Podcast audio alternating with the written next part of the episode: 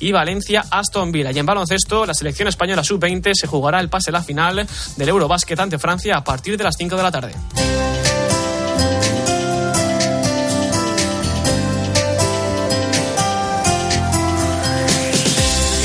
Y el espejo está en Lisboa, en esa jornada mundial de la juventud, con muchos jóvenes que tienen su propia historia. Jesús Luis Sacristán, muy buenas tardes. ¿Qué tal, Guillermo? Pues muy buenas tardes. Pues sí, muchos son los testimonios que enriquecen esta jornada mundial de la juventud que ya se encuentra en sus horas más intensas con la vigilia de esta tarde y la misa del envío mañana.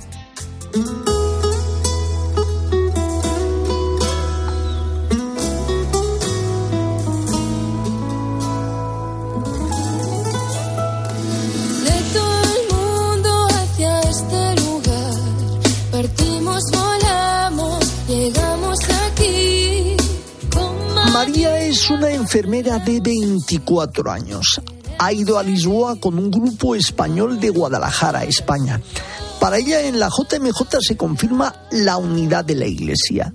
Aquí se muestra la unidad de todos al caminar y el amor proyectado a todos nuestros hermanos. Rita, por su parte, es una joven portuguesa. Procede de la parroquia de Cascais.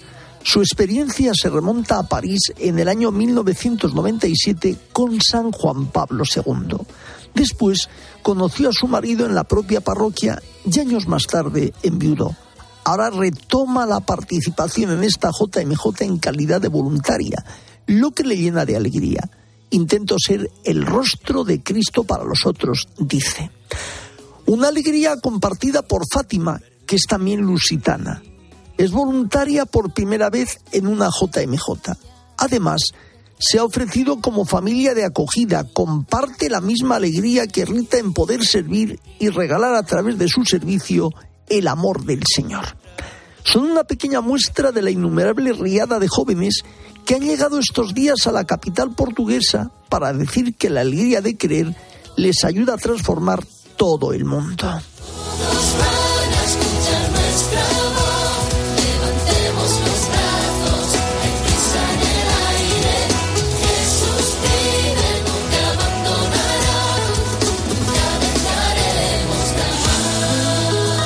Nos acercamos al Evangelio de este domingo decimoctavo del tiempo ordinario. El Señor sube a sus tres apóstoles más íntimos con él y se transfigura delante de ellos. Pedro, Santiago y Juan se asombran. Cada vivencia con Cristo tiene que ser única y nos tiene que fortalecer en la fe y en la vida. Si tenemos a Dios, le damos si no perdemos su amor y todos sus dones. Lo mismo les pasa a todos los jóvenes que estos días tienen esta gran experiencia con Dios en la persona de su vicario en Lisboa. Es la mejor expresión del Evangelio de este domingo a grandes rasgos. En Mediodía Cope, El Espejo. Estar informado. El Papa sigue pidiendo por el fin de la guerra en Ucrania lo quería así hacer en Fátima esta mañana, en esa visita y en ese rosario ante la Virgen de Fátima, y la contienda deja su terrible mella en los lugares que más paz necesitan. Por ejemplo, en el hospital de Kiev. Nos lo cuenta en su reportaje de hoy Cristina Sánchez. Cris, ¿cómo estás? Muy buenas tardes. ¿Qué tal? Buenas tardes. Pues hoy nos vamos a ir hasta el hospital de Kiev y concretamente hasta el ala de oncología pediátrica desde allí un periodista italiano de la RAI, Gianmarco Sicuro, nos ha contado a Alfa y Omega cómo se vive el día a día desde la perspectiva de los niños, sus padres y los médicos. Una situación muy compleja ya que con cada alarmante aérea y cada bombardeo no solo hay peligro de perder la vida en ese momento, sino que se interrumpen las actividades médicas y esto supone que los pequeños puedan fallecer a causa de su enfermedad que avanza rápido en ellos, en los niños. También es una cuestión de estrés, como explica la madre de Vira, de 15 años, que tiene un sarcoma de Ewing. Su hija estaba mejorando, pero el cáncer se ha vuelto de nuevo agresivo y es culpa de los nervios por la terrible situación que están viviendo. Justo cuando suenan las alarmas, todos van corriendo a un pasillo en el que pueden seguir la regla de los dos muros que consiste en permanecer en el suelo lejos de puertas y ventanas. Por eso, en ese pasillo los niños pasan mucho tiempo sentados o tumbados. De hecho, en las últimas semanas los ataques a la ciudad son prácticamente diarios. La cuestión es que los menores necesitan movimiento y ejercicio constante, además de sus medicinas y sus tratamientos, y no pueden realizarlo. Así que mientras se ocupan en juegos de mesa o en trenzar pulseras con los colores de la bandera de Ucrania. A su lado en el suelo, fisioterapeutas y médicos intentan disimular sus caras de agotamiento y tristeza por tener las manos atadas en tantísimas, en demasiadas ocasiones. Cristina, y me imagino que serán muchos los que ayudan a los niños en este lugar. Vamos a escuchar a Gianmarco Sicuro que explica la gran labor de la ONG italiana Sole Terre, gracias a la cual los niños pueden recibir los tratamientos. Mientras que estaba ahí entrevistando enfermeras y médicos, había bombas y un alarme aéreo con drones. Y cuando eso pasa, los niños tienen que parar las rehabilitaciones, los tratamientos. Eso, claro, es un problema muy grande para, para ellos. Mm, esta estructura funciona gracias a las actividades, a las donaciones de una NGO italiana y se llama eh, Soleterre. Soleterre trabaja en Ucrania hace 20 años y está siguiendo, ayudando a estos niños ahí eh, gracias a ellos han trasladado casi 200 niñas y niños eh, en Europa, eh, especialmente en Italia, en Milán, para curarlos y los que siguen quedándose allá en Kiev reciben desde esta NGO todo lo que necesitan. Bueno, y las madres, además de no separarse de sus hijos ni un minuto, han grabado un vídeo para pedir a Rusia que deje de atacar la ciudad y que sus niños puedan tratarse del cáncer. Pero nadie les hace caso, como cuenta la madre de Vira mientras se le caen las lágrimas. Cuando pasan tres horas desde la última alarma, todos reanudan su trabajo diario. Los niños a la sala de fisioterapia y sus padres a su lado. La ONG, por cierto, también ha abierto en Leópolis un hospital dedicado exclusivamente a los niños heridos de guerra. Se llama Unbroken Kids. Nos escuchamos la semana que viene. Feliz verano a todos los que estéis disfrutando de unos días de descanso. Pues muchísimas gracias, Cristina. Enseguida nos vamos hasta Lisboa, donde allí encontraremos el testimonio de muchos jóvenes. En Mediodía Cope, El Espejo. Estar informado y ustedes se lo querían perder. Y algunos se quería perder estas emocionantísimas. Este verano, si desconectas, te lo pierdes. Ahora vamos a ver qué dicen unos y otros. Lo vemos por orden de aparición. Alcalde, ¿cuál es la situación ahora mismo? Pues ahora mismo no hay pocos, activos. He subido a un coche de la Guardia Civil que no está identificado. Por Esto que parece mentira ha ocurrido de verdad. Carlos Alcaraz, buenas noches. Buenas noches. Cope, si desconectas, te lo pierdes. En Mediodía Cope, El Espejo. Estar informado.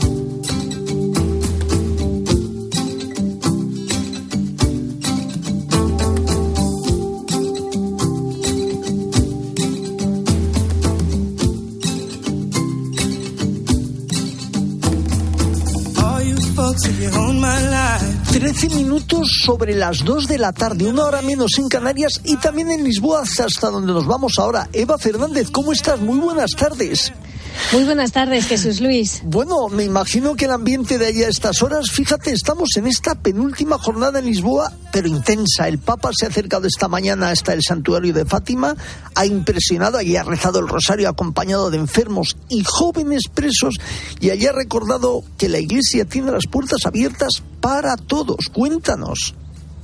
Sí, la verdad es que ha sido una, una jornada eh, esta mañana especialmente mm, emocionante, justo por lo que señalabas, ese rosario que se ha rezado en varias lenguas, en el que han intervenido varios enfermos, eh, especialmente eh, significativo ha sido el, misterio que ha llevado una enferma de parálisis cerebral y que nos ha dejado a todos con el corazón en un puño, ¿no? Porque nos ha acercado el dolor, nos ha acercado la enfermedad. pero mm, uno de, en uno de los misterios en que se ha por la paz eh, y por el fin de la guerra, pero después Jesús Luis todo ha sido diverso de como se esperaba, porque, porque mm, estaban preparados dos discursos eh, que mm, por las circunstancias que sean, eh, el Papa ha decidido que eh, prefería mm, improvisar. Seguramente eh, viendo a los enfermos que tenía delante, a las personas que, que han pasado la gran mayoría toda la noche eh, en la esplanada de, de, la Virgen de Fátima, ¿no? Entonces eh, el Papa ha preferido, ha, nos ha pedido incluso que cerráramos los ojos en un par de momentos y que sintiéramos la presencia de María, que es madre, explicaba, la madre que, que siempre dirá haga, hagan lo que, lo que Jesús les diga, ¿no? La madre que siempre nos señala a Jesús, esa madre que, que le dice a Jesús, haz lo que te estén pidiendo. Esa es María. María aquí se hizo presente de una manera especial para que la incredulidad de tantos corazones se abriera a Jesús. Con su presencia nos señala a Jesús y hoy está aquí entre nosotros. Está siempre entre nosotros, pero hoy la sentimos mucho más cerca. Justo el Papa se refería en estos momentos a esa, a esa pequeña capilla ¿no? de las apariciones, eh, que justo um, le ha servido a, al Papa para eh, poner un símbolo. ¿no? Esa, decía que esta es la hermosa uh -huh. imagen de la iglesia, acogedora, sin puertas. La iglesia no tiene puertas para que todos puedan entrar. ¿no? El Papa nos ha recordado que, que precisamente este es el sentido que tiene la casa de la madre, porque una madre siempre tiene el corazón abierto para todos sus hijos, sin exclusión. ¿no? Y por eso eso mmm, se ha detenido en explicar que las peregrinaciones a Fátima son marianas, porque, mmm, porque es un ejemplo de lo primero que hizo eh, María tras la anunciación de Jesús, que uh -huh. se enteró que su prima Isabel estaba embarazada, salió corriendo. Aquí el Papa se ha detenido ¿no? en, tantas, uh -huh. en tantas advocaciones de María eh, que conocemos, pero hay una que es eh, un poco conocida, pero que podría ser la Virgen que sale corriendo, ¿no? Uh -huh. Cada vez que hay un problema, cada vez que la invocamos, la Virgen no se detiene y siempre acude a nuestro lado para, para estar mm, pendiente de cualquier cosa que lo necesitemos. Pues siempre centrados, ¿verdad? Porque el mismo lema lo dice María, se fue pronta, como decía, ¿verdad? El lema de este año, en una jornada que entraría en su recta final, pero Eva, todos los que hemos estado en las JMJ, siempre, aunque queda la recta final, quedan los platos fuertes. Esta tarde está esa gran vigilia de adoración en el Parque Tejo y luego después también la misa de mañana. Cuéntanos.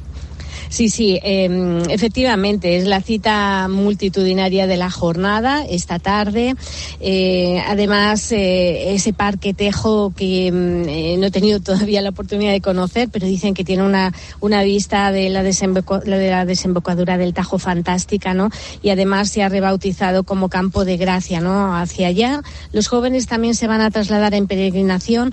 Muchos de los que nos hemos encontrado en Fátima nos han comentado precisamente esto, que iban a realizar un tramo de, del camino caminando hasta que hasta que llegaran justo hasta el lugar de la vigilia, ¿no? Y además con todo lo necesario para pasar la noche al raso a la espera de la misa con la que concluirá la Jornada Mundial de la Juventud.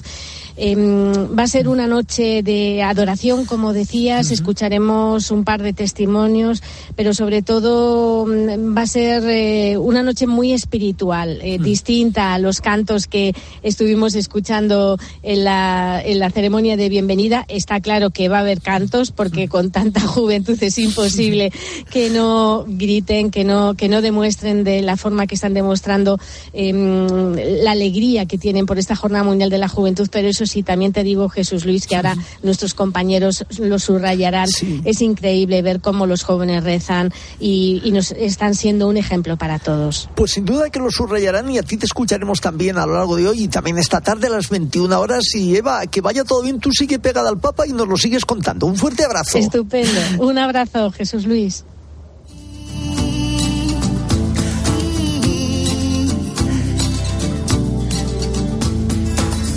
Y digo que seguimos escuchando porque esta tarde, a partir de las 21 horas después del boletín COPE, emite el programa Destino JMJ. Además de Eva Fernández, él estará conducido por Faustino Catalina, nuestro compañero que está en Lisboa y que ya está también con nosotros. Faustino, ¿cómo estás? Muy buenas tardes.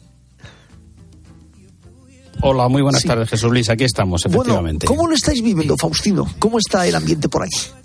Pues, mm, pues como está contando Eva, pues muy intenso, los jóvenes ya preparándose, caminando eh, al metro, hacia los autobuses, eh, de todas las maneras eh, posibles para poder llegar a ese campo tejo, porque claro, esto empieza, empieza a las nueve menos cuarto de la noche, pero claro, hay que recorrer el camino y no hay muchas posibilidades de transporte, con lo cual cada uno se está buscando la manera de llegar allí. Y tú, Faustino, recorres el camino ya para ultimar los preparativos para ese programa a pocas horas. Cuéntanos, adelántanos algo para que ya un poco nuestros oyentes vayan abriendo boca de lo que va a ser Destino JMJ. Pues efectivamente, a partir de esta tarde-noche vamos a ir contando, como hemos hecho todos estos días, cómo discurre esta jornada para los cientos de miles de jóvenes que, como digo, se están desplazando hacia ese campo de Tejo. Está como unos 12 kilómetros más o menos del centro de Lisboa.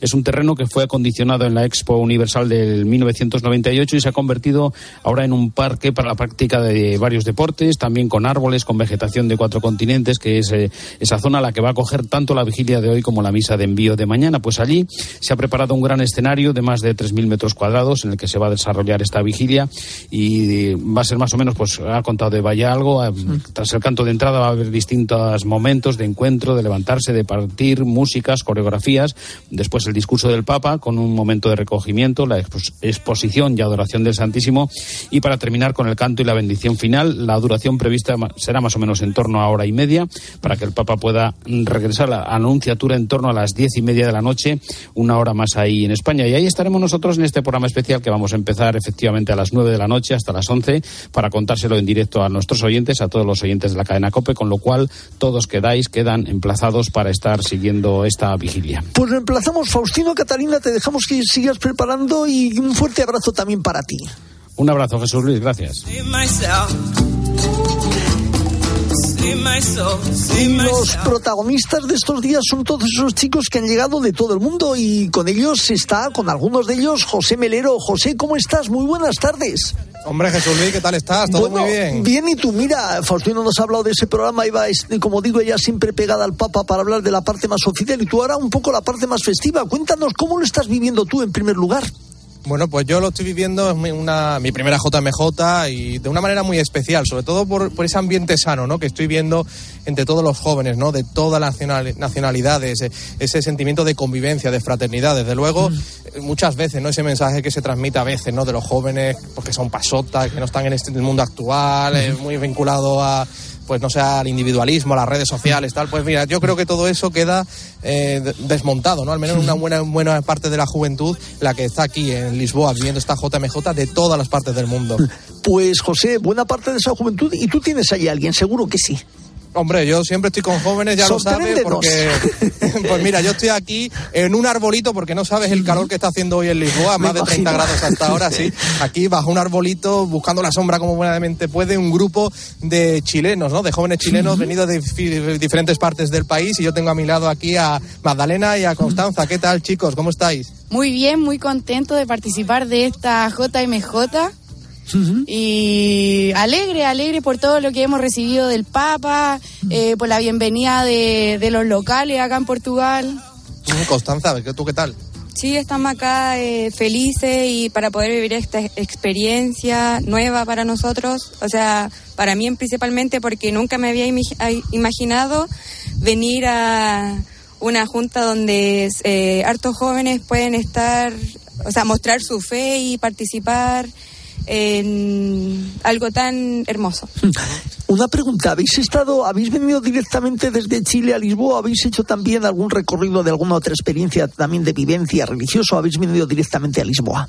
Sí, ¿habéis venido directamente a Lisboa de, Chile? No. no. ¿Cómo ha sido? Eh, fue un largo recorrido, sí, porque eh, desde Santiago de Chile eh, viajamos hasta Madrid y después de Madrid fuimos hacia Roma.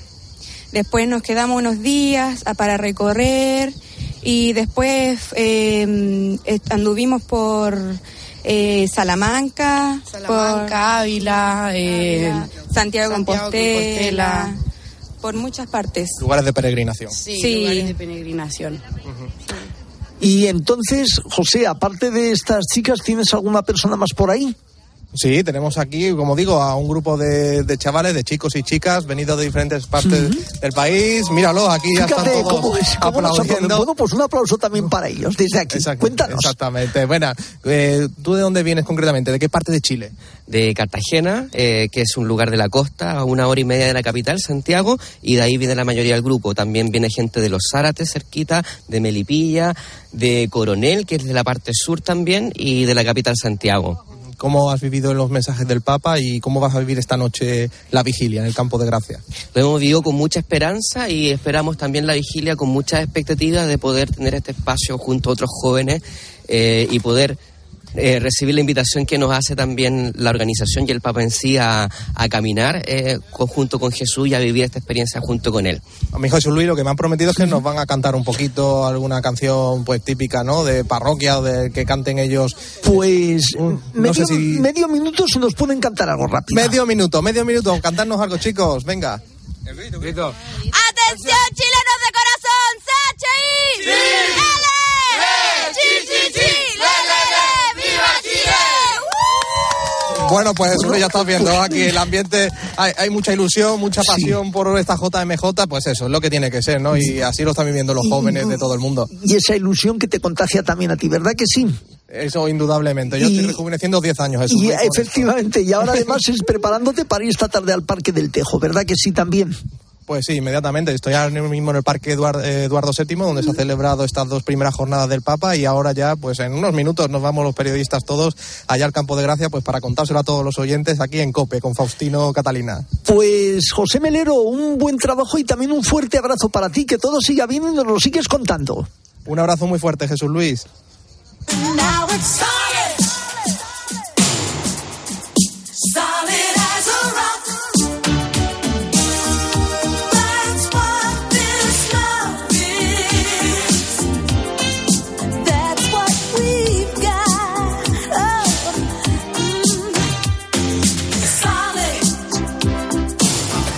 Y vamos a terminar con más pormenores de la Jornada Mundial de la Juventud. Mario Alcudia, ¿cómo estás? Buenas tardes. ¿Qué tal Jesús? Muy buenas tardes. Durante estos días estamos asistiendo a la alegría, la ilusión y la pasión con la que miles de jóvenes de todo el mundo están viviendo en Portugal esta Jornada Mundial de la Juventud.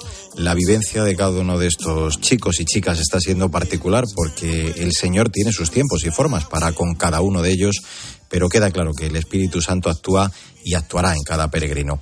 Muchos de ellos han estado preparándose durante el último año para este momento, como nos han venido contando en estos días, movidos por ese deseo de cambiar o de revitalizar su vida de fe, que es lo que les ha llevado hasta Portugal. Y es que, como le recuerda el Papa, estos encuentros son solo para los valientes, no para aquellos que solo buscan comodidad y que retroceden ante las dificultades. Es evidente que todos ellos, también nosotros, los que estamos viviendo en la distancia, pero con la vista muy puesta en Lisboa, Esperamos con gran expectación las palabras del Papa Francisco esta tarde-noche en la vigilia y también, claro, la misa de mañana. Aunque ya en estos días previos de catequesis, de actos culturales, hemos vivido la riqueza de la Iglesia a través de la acogida, verles a todos procedentes de lugares tan diversos del mundo rezando y conviviendo juntos. Y cómo no poner en valor la hospitalidad del pueblo portugués que ha abierto sus casas para acoger a estos chicos y chicas, su generosidad, su forma de vivir la fe han sido un ejemplo para todos. Familias que a partir de ahora tendrán otra familia en otros países, dando así testimonio de la universalidad de la Iglesia. Por tantas y tantas cosas como están experimentando, como nos contaba una madrileña de 19 años, Verónica Dalda, estudiante de Educación Primaria y Humanidades de la parroquia Nuestra Señora de la Misericordia de Madrid, la Jornada Mundial de la Juventud es una experiencia que transforma la vida. somos un montón de jóvenes que vivimos un montón de realidades súper distintas, ¿no? El, cada uno vive la fe eh, desde su desde su particularidad, ¿no? Pero además, y también eso como que nos enriquece, porque vemos que todos estamos unidos en la fe, se vuelve con el llamado pero espiritual, ¿no? Tienes una conexión súper bonita con Dios, con los demás, pero que no, que no se me quite el. Queda claro que cuando uno se siente amado y guiado por el Señor, cuando le descubre en su vida, como se experimenta en una JMJ, se vuelve de forma muy diferente al lugar del que se parte. Francisco quiere una iglesia en salida y esto se entiende mucho mejor en el lema de esta jornada que nos invita a no demorarnos en ese seguir la llamada de Cristo. Quedan 24 horas muy intensas para comenzar el regreso, cada uno a su lugar de origen, pero ya intuimos que todos van a volver con las pilas cargadas, con el surtidor de fe rebosante, conscientes de esa importante misión de evangelización que tienen por delante. Como decía muy hermosamente el arzobispo de Sevilla estos días pasados, partieron como peregrinos y volverán como apóstoles. Hasta la semana que viene.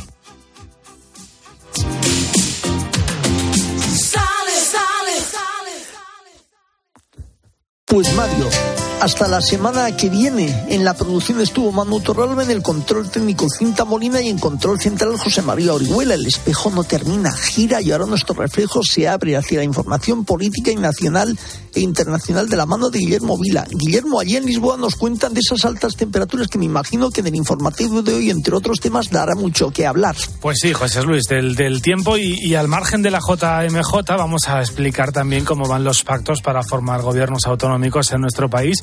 Hablaremos de turismo rural, de cómo pasar unas vacaciones seguras en la montaña y de la última hora del incendio de Portbou, en Gerona. Todo ya mismo.